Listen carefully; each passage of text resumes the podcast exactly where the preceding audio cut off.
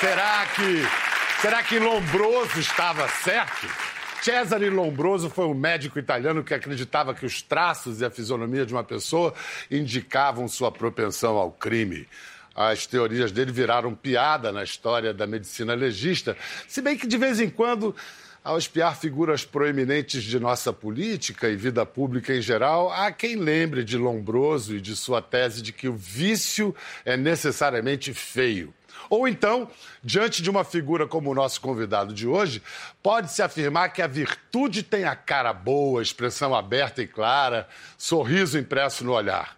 O que é muito bom para o negócio dele, pois se a cara do vendedor determina se você compra um carro usado dele ou não, imagina aceitar um prato de comida baseado só na confiança.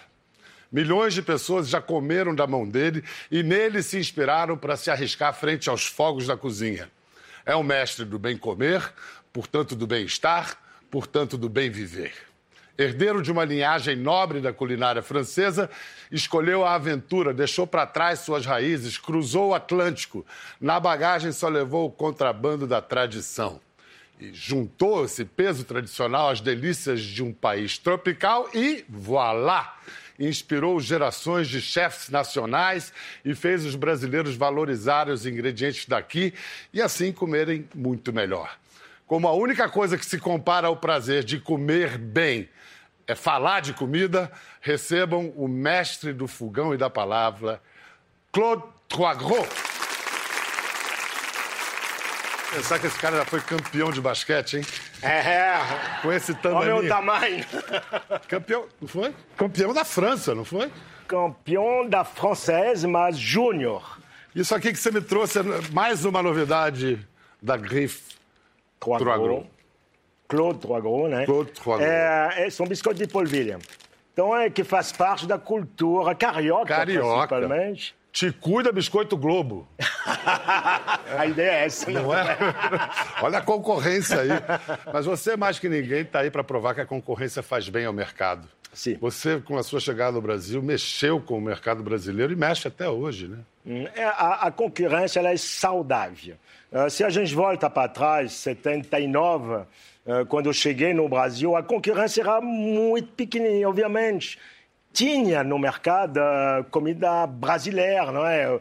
Uh, comida ligada ao italiano, principalmente, essa, essa fonte da comida italiana que é muito forte no Brasil. Mas francesa, francês principalmente, a gente está falando dos anos 80, onde a cozinha francesa estava num momento de mudança, com uma gastronomia mais, mais criativa, que a gente chamava isso de nouvelle cuisine A francesa. nova cozinha, que ficou muito caricaturada pelos tamanicos dos pratos, né? Falava que a de cozinha era muito econômica. muito econômica. Eu acho que era em favor, vamos dizer, eh, primeiro, favor financeiro, a gente pode falar isso assim, mas eh, também da criação. Eh, um- um dos criadores da, da nouvelle cuisine française eh, tinha 18 chefes naquela época, estou falando dos anos 60. Eh, um dos criadores era meu pai, a minha família, onde eu fui criado eh, nesse momento, desse movimento de mudança da culinária francesa. E eu vi isso acontecer, eu vi o dia a dia do meu pai Pierre, do meu tio Jean, eh, mudando essa, essa relação com o produto, com pequenos produtores, eh, com a criação, enfim. Eh, e, e isso aconteceu de uma maneira muito, muito normal, assim, o dia a dia eh, desses produtores que chegavam com cogumelos frescos, com fazão que tinha, fazão que tinha acabado de caçar, coelho, truta, saumon do Rio Loire que, que, que passa pela minha cidade. Então, tudo isso era normal, era só uma mudança sutil, eh, ligada a 100% à criatividade. Aí vem as porções pequenas, porque você bota um tomatinho, a beleza visual, e aí vai, né? Vamos ver umas fotos do Claude com, com o pai dele. Aí você era um menino de. entrando na adolescência. 12 anos aí, né? É. Criado na cozinha, sempre foi, né? Sempre foi criado na cozinha. Um restaurante, que vocês estão vendo na foto aí, Sim. é o restaurante da família, que existe até hoje. E a gente morava em cima do restaurante. Quer dizer, A gente quarto- queria dizer o quê? 12 pessoas, né? 12 pessoas. Se, uh, tinha pai, mãe, eu, irmão, irmã, tio, tia, uh, os dois filhos da minha tia são nova, uh, avô, avô, 11, 12 e a irmã da minha avó. Então, 13 pessoas, cachorro, etc., em cima do restaurante. Se então... bobeasse, botava as crianças no forno, né? Se não prestasse atenção. Tem uma foto também do, do, do seu pai com seu tio, não tem? Esse é meu, meu tio, seu, à esquerda, tio... barbuda. E sua mãe no meio? Minha mãe no meio. Mas aí você, pertencendo a essa linhagem de, da cozinha francesa tradicional, seu avô foi um revolucionário, né? Meu avô, Jean Baptiste. Jean Baptiste. Mais um Batista na minha é, vida. É. Foi um revolucionário. Logo após a guerra, já tinha um restaurante da família em Roanne. Então, Roanne, para se situar um pouquinho, uma cidade pequenininha, perto de Lyon, no meio é da França. O centro gastronômico da, da, França, tradicionalmente. Exatamente. É uma região de vinho, é uma região de comida mais rústica, mais tradicional francesa, e que teve essa evolução graças a chefes uh, dos anos 60, 70, tipo meu pai, meu tio, Paul Bocuse, que acabou de falecer, enfim, chefes que realmente levantaram essa região numa, numa cozinha um pouco mais uh, moderna, saindo um pouco da tradição. Mas, enfim, o meu avô Jean-Baptiste, naquela época, começou a, a ter uma... Ele não era cozinheiro, veja bem, né? Era minha avó, sua avó. É. Minha avó francesa, que era cozinheira, Marie. Ele era um, um, cara de sala, um cara de serviço, um, uma pessoa muito ligada ao vinho, principalmente da Borgonha. E uh, ele criou um, um, novo momento para o serviço de restaurantes. Quando eu falo um novo momento, naquela época, a gente falava do serviço à francesa. O que, que era serviço à francesa? Era, em geral, o garçom que saía da cozinha, com a comida já toda pronta na bandeja, chegava ou numa mesinha do lado da mesa do cliente, aí fazia os cortes, o flambado, retirava, retirava o, o filé do peixe, enfim, tinha um trabalho, um show, vamos dizer. O show da... era do garçom mais do que do chefe. Exatamente. Uhum. Aí um belo dia, o Jean-Baptiste, meu avô, acordou e disse para a minha avó Maria, acabou esse negócio de serviço à francesa, eu quero que você seja responsável da sua arte do início até o fim, quer dizer, da cozinha até a sala. Vai montar o prato e vai servir o prato montado. Exatamente. Aí começou o que a gente basicamente tem hoje em dia numa cozinha moderna, é serviço emplatado, que é onde o cliente já recebe uh, a, a, arte do cozinheiro, visualmente falando, que é muito importante, a gente come com os olhos primeiro, e depois vai degustando, enfim. O serviço emplatado nasceu. Mas, Claude, você com toda essa tradição atrás de você, o que, o que levou você a dar esse salto no Atlântico, vir para o Brasil? O que, que você fantasiava que era esse país aqui? Por que, que você fez isso? Olha, você qual... rompeu, né? Você rompeu com. Foi uma é, ruptura, rompi né? com a família, principalmente, é, né? É. Quer dizer, obviamente, hoje em dia tem, um, tem um, uma família super unida, mas naquela época foi um pouco complexa. Uh, o que aconteceu? Primeiro, uh, a gente tem de pensar o momento a gente está falando de um francês do interior com 24 anos, Brasil, sonho tropical, muito ligado ao futebol. Tinha uh, a Copa do Mundo, né? o Pelé, essas coisas, tinha marcado a, a minha geração. E uh, Brasil era um sonho. Quando eu tive essa proposta de trabalho uh, de, de abrir o pré-catalão no Rio de Janeiro, naquela época era o hotel Rio Palace Hotel, eu tive essa proposta, um contrato de dois anos, para chefiar o pré-catalão, fazer a abertura do pré-catalão. Ali, há dois anos no Brasil, vou conhecer o Brasil, Rio de Janeiro, enfim, sol, praia, mulher bonita, caipirinha, enfim, vai. Pourquoi pas? Foi. Pourquoi pas? Foi. E aí, estou aí até hoje, né? Me apaixonei por uma brasileira, descobri um país que me acolheu de, de braços abertos, é, um, um, país que precisava de uma gastronomia francesa que não, não, não existia realmente. Uh, enfim, é, tudo isso foi um momento que eu não vou dizer que eu aproveitei, porque eu não sabia naquela época, mas um, foi um momento certo, um momento certo de decidir ficar. Então, foi um momento que um, eu fiz um pouco o mesmo trajeto que meu pai e meu tio nos anos 60, uma nova cozinha brasileira, uma cozinha uh, incluindo o valorizando o produto brasileiro dentro de uma técnica francesa. Então, Mas precisou vir um gringo para falar, para mostrar para o brasileiro que os nossos produtos são inigualáveis. É, é valorizar, é, né? Mas em geral é assim, né? Claude, eu adorei esse livro A cara, a cara que comprova a tese de Lombroso ao contrário. Cara boa. É uma delícia. Claude Troagot, histórias, dicas e receitas. E agora também tem um documentário, né? Uhum. Claude, além da cozinha. Você sabe que uma grande comenda no Brasil é o sujeito começar a ser conhecido pelo primeiro nome. Você não é mais o Troagro, é Claude. É intimidade. Intimidade, é. Mas isso foi um, um, Para mim, foi. Quando a gente fala disso, Claude, antes do nome Troagro, é, tem um, um, certo. Como dizer. Um, uma coisa meio sentimental na minha cabeça que acontece. Tem um orgulho forte, porque é um trabalho uh, de.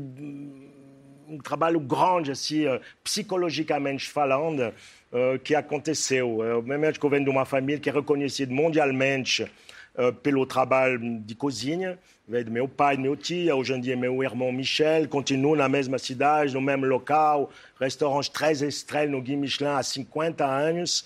E quando veio para o Brasil, eu era um pouco o filho do Pierre que foi para o Brasil, lá, país da América do Sul, está longe, ninguém presta muita atenção.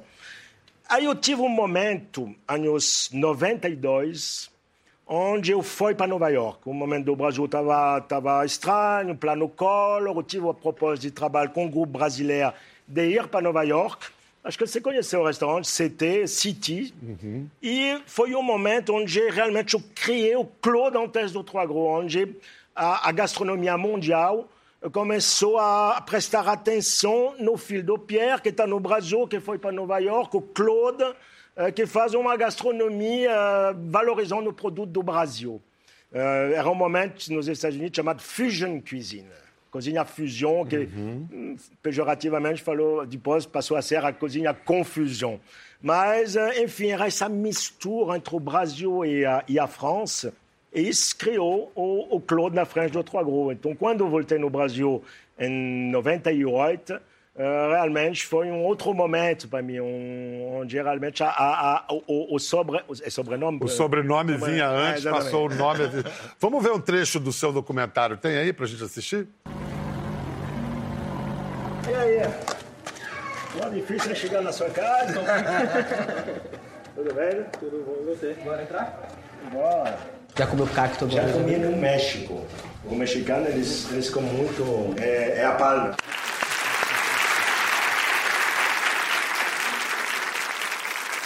Você diz que é muito importante para o chefe, para um cozinheiro ser completo, viajar muito. Sim. Por quê? É a única maneira de se informar de verdade? de conhecer, de se informar, de conhecer. Minhas viagens, que sejam de moto, não são sempre ligadas à culinária, que seja em restaurantes modernos, em restaurantes tradicionais, em, em feira de rua, em mercados. Então, eu vou me envolver nas minhas, nas minhas viagens com realmente a cultura da região ou do país. Então, isso é muito importante para mim, porque me faz conhecer não só produtos novos, mas principalmente técnicas novas e gente.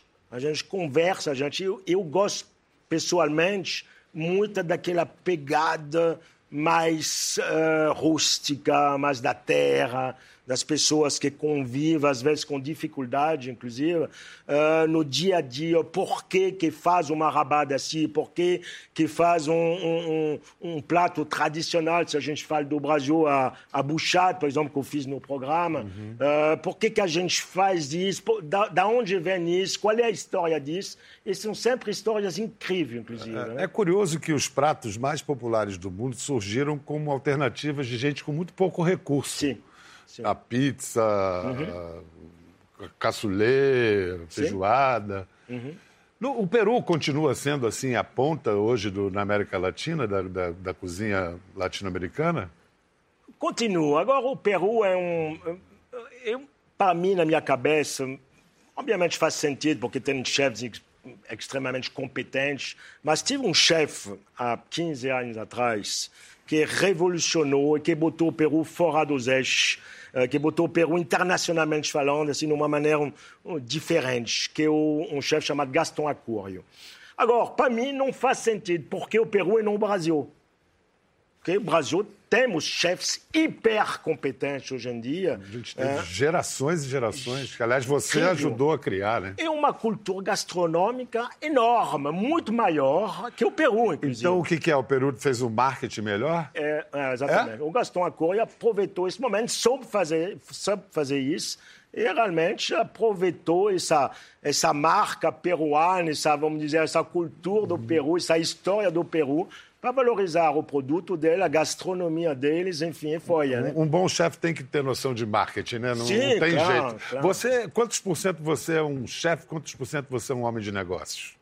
Não, chefe, eu sou, ah, hum, diria, hoje, 60%. E 40% homem de negócios. É, a televisão me botou a outro Ah, lugar. nem, ah, não, não. Aí é 200% estrela na TV. Você, já- Mas- você queria, né? Você É, sempre. Foi acontecendo. É engraçado esse momento da televisão. Eu- tô, tô na gente há 15 anos já. Eu comecei com uma pessoa que me ensinou muito, né, que é o Renato Machado. É, mas foi um meio um acaso. É, eu, tava- eu tinha acabado basicamente de voltar dos Estados Unidos, de Nova York, onde foi criado naquele entre 90 e 2000 eh, esse canal de televisão ligada à gastronomia, que se chama TV Food Network. E era bem o início, era assim, tímido. E eu não vou dizer que eu ajudei, longe disso, mas eles me chamaram várias vezes a participar de um programa, a fazer umas receitas. Eu conheci chefes daquele momento, todos esses chefes hoje em dia famosíssimos no mundo inteiro. Enfim, eu voltei para o Brasil. E uma bela noite, vem jantar no, no meu restaurante Olympe, eh, o professor Henrique e a dona Marluça, que era naquela época presidente da Rede Globo. Aí eu hum, conheci assim, oi, tudo bem, tudo bem? Ah, é nosso aniversário de casamento, ah, deixa que eu faça um menu legal para vocês. Fiz o menu.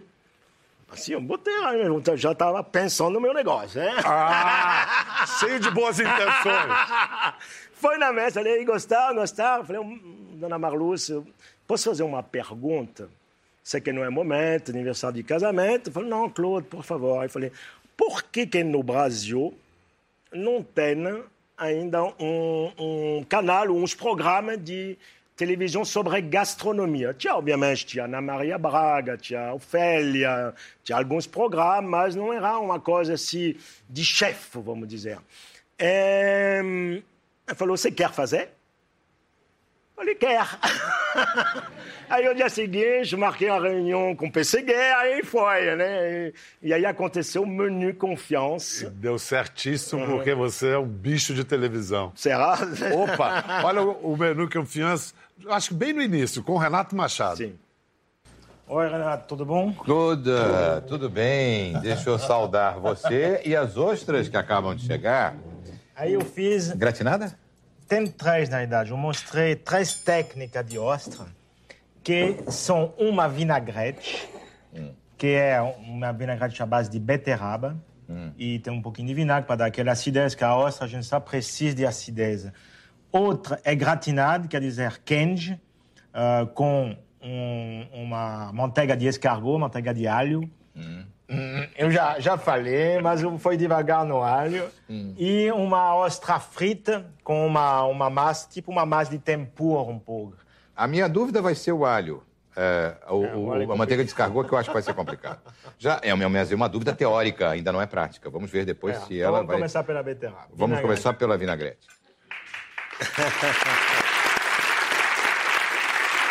Alho, alho é um- é um pouco forte para comer com ostra, né? Com ostra e principalmente para harmonizar com o vinho, né? Aí não, nem se fala. Aí Nem se o fala. Renato estava quase pessoalmente Não, ofendido. é, né? é. o homem que mais entende de vinho. É, você é o clichê, né? Fala assim, o mais francês dos brasileiros, o mais brasileiro dos franceses. Mas eu me pergunto, quando é que você se pega na França? Em que circunstâncias você volta à França e se sente um pouco estrangeiro? O tempo todo. É mesmo? É, quando volta para a França, os meus amigos, minha família, as pessoas com, eu encontro no dia a dia, falam que eu tenho um sotaque. Então, estou falando francês com sotaque português, brasileiro, será? Aham, brasileiro. E ao contrário, que eu no Brasil, Faz nenhum sotaque francês. Alguém falou, não, o, o Claude tá ficando mais velho, tá ficando com mais sotaque. Eu não tô percebendo isso, Mas não. eu tô, também não estou achando. É, fica com preguiça. Sabe que ultimamente eu encontro. Você está me entendendo? né? Eu tô fingindo o quê? Mas eu estou, ultimamente, até conversei isso há poucos dias atrás com minha esposa Clarice. Eu falei, vem cá, você não acha que o meu sotaque está piorando? Porque ela falou, por quê? Falei, porque eu tenho a impressão que eu falo com as pessoas e elas fazem um cara assim de que não está entendendo. Não, mas aqui no Brasil é nesse momento que você se sente mais francês? Ou aqui você não tem essa. Assim como lá você está se sentindo estrangeiro, aqui em que instâncias você se sente mais francês? Não tem. Não, não acho fora o sotaque, obviamente, que às vezes as pessoas realmente me fazem sentir que, não, não francês, mas que eu tenho um sotaque que eu não nasci no Brasil, mas eu me, me sinto totalmente brasileiro. Estou envolvido com a, com, com a história, com a cultura do Brasil, com o que tudo que está acontecendo. Enfim, carioca mesmo também, que eu moro no Rio de Janeiro há 40 anos. É, eu tenho essa vida carioca diária. Flamenguista. de- Flamenguista. É perfeito, mas, é, Mangueirense. E seus filhos são totalmente brasileiros? O que, que eles têm de francês? Você tem o, o Tomás e a Carolina. Tomás Carolino. O Tomás trabalha comigo. Sim. Ele cuida hoje em dia do restaurante Olympe, então, que é nosso, realmente no- nosso restaurante estrelado. E são de- duas relações entre o pai e o filho e entre o profissional, o chefe e o. É e difícil, né, separar isso. hein? É, a gente tenta, mas é difícil. A gente sempre volta a falar sobre comida, sobre receitas, sobre restaurantes, sobre menus, enfim. É difícil você separar, mas o Tomás, ele tem hoje em dia 38 anos. Ele é um cara, gastronomicamente falando, muito uh, uh, maduro. Ele tem, ele criou sua própria personalidade. E ah, então ele, ele, ele tem uma ele tem um respeito muito forte, muito grande pelo nome da família primeiro, primeiro e pelo pelo trabalho que eu fiz no Brasil. Então, ah, isso facilita bastante, porque não tem nenhum momento, obviamente, como pai, eu ajudo, eu falo, não, eu acho, Tomás, que podia botar um pouquinho mais disso aqui. Inclusive, ele me pergunta. E, do outro lado, eu sou um pai fácil, então aceito muito a, a juventude, a modernidade, eu deixo a coisa acontecer. Vem cá, no. Como é no Confiança, o público conheceu um irmão seu, que esse é brasileiro mesmo, né? E ele é paraibano, é forrozeiro, não sei se dança forró tão bem quanto você, mas ele aprendeu a cozinhar com a avó também. Quem é que chama? Eu ou você? Como é que você chama ele? É... Quer que eu chame? Quero! Batista! Batiste! É, quer é- sentar você é... Tudo bem? Não. Não, não, fica aí. Fica... Você é Batista de quê? Quer dizer, de Bar- que Batista? Barbosa de Souza. Qual o primeiro nome? João Batista Barbosa de Souza. Então, João Batista, igual ao seu avô. Não, meu avô não, eu também. Ele também. Claude Jean Batista. Ah, você pegou. Bom, é praticamente a mesma pessoa aqui. E você também estava com a coisa da cozinha, você traz no sangue também, é de família? Você também teve uma avó, né, que fez a sua. Bial, então, eu creio que sim.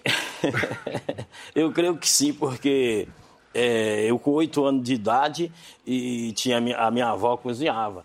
E ela me Isso chamava. lá eu na querendo, Paraíba? Eu querendo, na Paraíba. Eu, querendo, eu querendo um dinheirinho, né, para final de semana. eu- eu- na minha terra chama din-din. É o, o- sacolé de mamãe. Então, né? E eu, a fim de querer chupar um din-din final de semana, então, o que acontecia? Eu, a minha, eu descascava cebola, alho, picava eh, pimentão, coentro, né? Que lá usa muito coentro, para ganhar um dinheiro. Então, eu comecei daí. Mas eu não sabia que eu, que eu tinha já isso no sangue. E aí foi conhecendo o Claude que você descobriu que você tinha esse talento a desenvolver. Como é que vocês se encontraram? Ah, isso daqui foi no, no Leblon, é, no Ruane, né? Um restaurante pequenininho. É, o meu primeiro restaurante a gente chamava Roan, eu acho que se conheceu. É, a gente está falando de 81.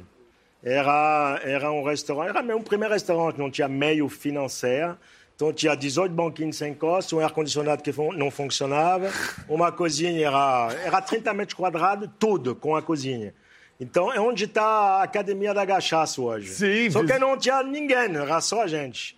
E, a, e aí eu sozinho na cozinha, que fazia as compras, fazia o mercado, eh, fazia a mise en place, a preparação da comida, lavava os pratos, arrumava tudo à noite, enfim. E aí a história eh, fiz que em pouco tempo o restaurante foi um sucesso e eu não aguentava mais sozinho. Eu na, na, na, na cozinha, a minha mulher na sala. E o Batista apareceu. Assim, falando, magrinha, jovem, falando assim, procurando trabalho. Falei, entra, vai lavar os pratos. Mas, é- mas ainda bem que a gente era magrinho, tanto eu como ele, né? Porque cabia, né? Não, é porque se fosse hoje não cabia, não. Mas aí você começou lavando pratos e. É, lavando prato, ajudando na cozinha. Ah, pica uma cebola pra mim. Aí eu ia, picava, ajudava, para coisa no estoque.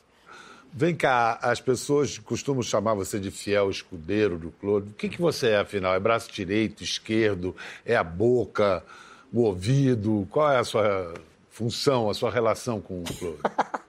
Bial, na verdade eu nem sei, porque eu passo na rua, a primeira coisa que as pessoas perguntam pra mim, Batistão, né? Porque ele me chama de Batistão. Cadê o Clone? Não deve estar em casa. É tipo dupla sertaneja. Como é Um que anda um sozinho sem o outro? né? É, pois é. Tem gente que acha que somos namorados. Eu, eu- é, eu não queria comentar isso, mas na minha pesquisa apareceu que vocês já dormiram na mesma cama algumas vezes. É, vocês É. podem, podem me falar um pouco mais sobre isso? Cara, olha, já, já- é, como é que corre o comentário? Opa, se enrolou todo. Foi bom o negócio, hein? Foi bom, hein? Pois não. Fa- é, nós fomos faz- fazer um evento lá em Vitória do Espírito Santo. E, e a gente ficou hospedado no Hotel Senac. Olha como é que o negócio foi forte, que até o hotel eu sei, eu lembro. E, e daí a gente chegou, não deu tempo a gente ir no hotel, a tomar um banho e voltar. E a gente ficou direto. Só era nós dois, né? Fazer evento. Por isso que hoje em dia a gente sabe um, as coisas de, um, de uns ou outros. E quando a gente chegou de madrugada, era mais ou menos umas duas horas da madrugada, tu imagina, trabalhando direto, que sei se era 70 pessoas, era 80. E a gente cansado. Chegou, só tinha uma cama de casal. E aí? Aí, cozinheiros dormiram de conchinha. Não. Eu falava, sai, sai!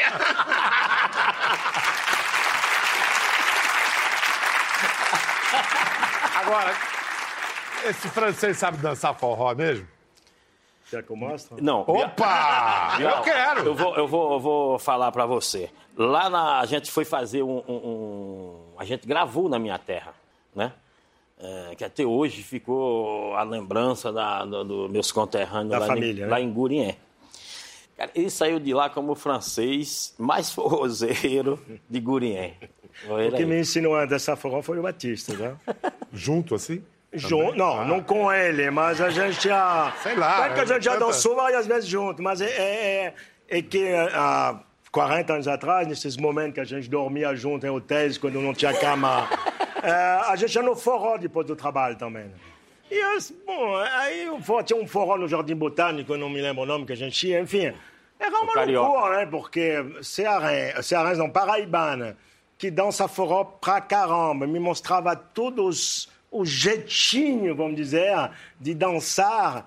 Eu, assim, magro, francês, sotaque, olho azul, aí vai, né? Matador. Então, aprendi rapidinho, aprendi rapidinho. Pra, pra caramba! Pra Nem, caramba! ô Bial, nem que se ele não soubesse dançar forró, ele ia, a- aprendia. A menina falava mais assim, olha, bota o pé em cima do meu que eu te ensino. E aí ia...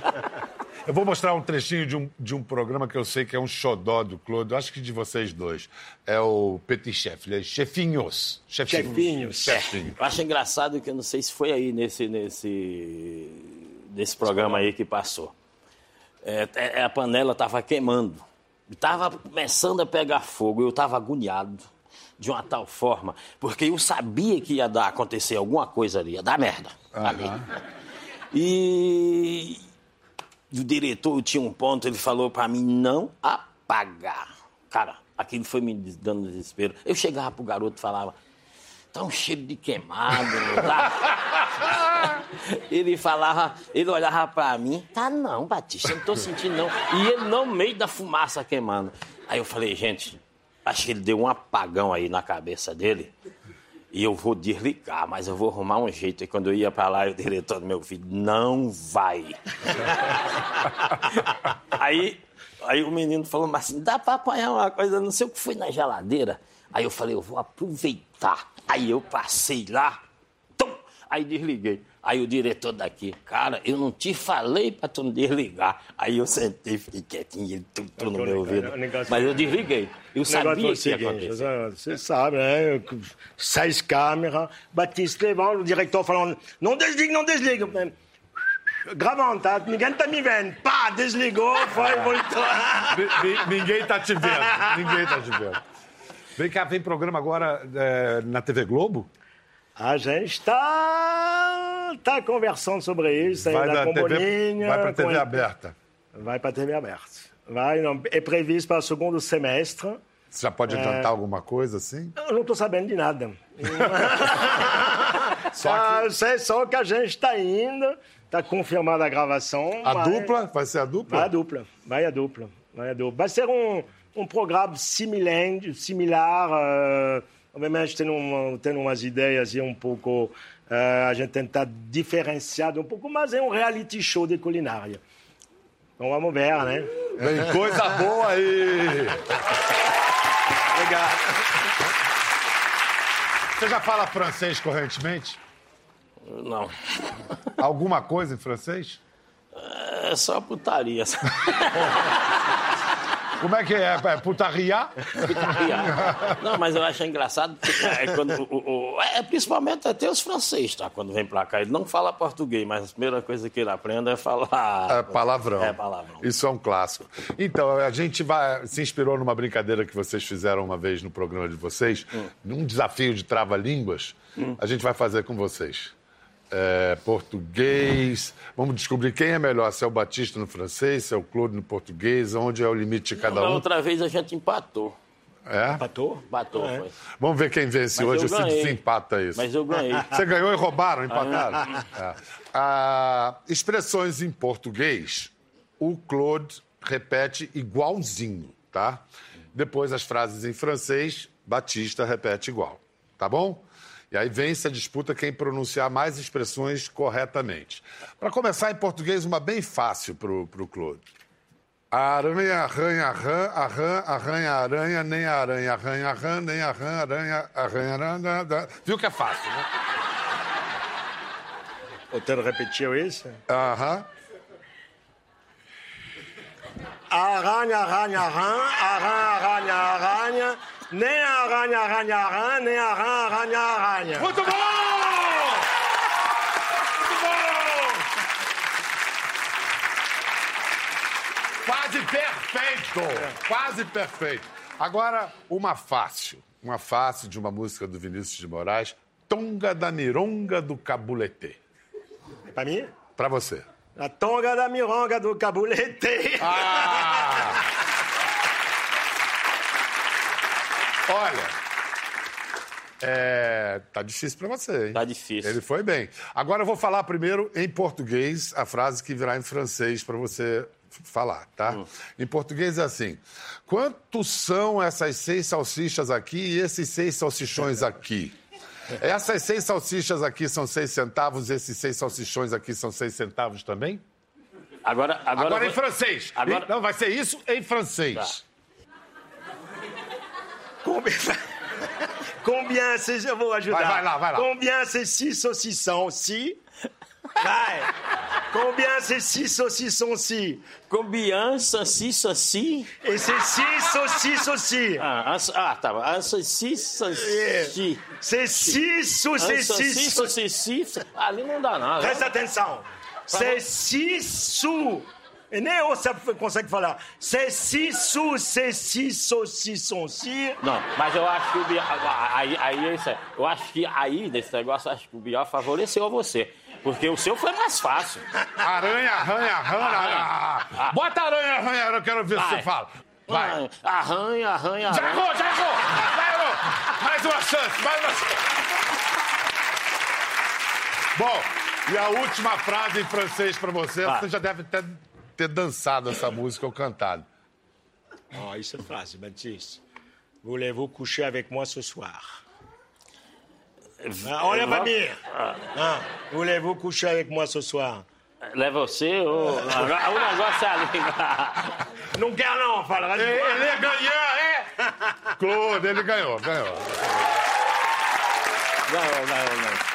Mas também foi fácil a dele lá, vocês não vê. Batista, como vocês estão sempre inventando coisas novas, no semestre que vem tem programa novo e você perdeu, vamos, vem, vem para uma revanche, volta no segundo semestre. Claude, muito, muito obrigado. Delícia estar você. com você sempre. Obrigado você. Batista, muito obrigado. Esses caras fazem a gente feliz na mesa, na TV, em matéria de saber e sabor, é um prato cheio. Até a próxima. Gostou da conversa? No Globoplay você pode acompanhar e também ver as imagens de tudo que rolou. Até lá.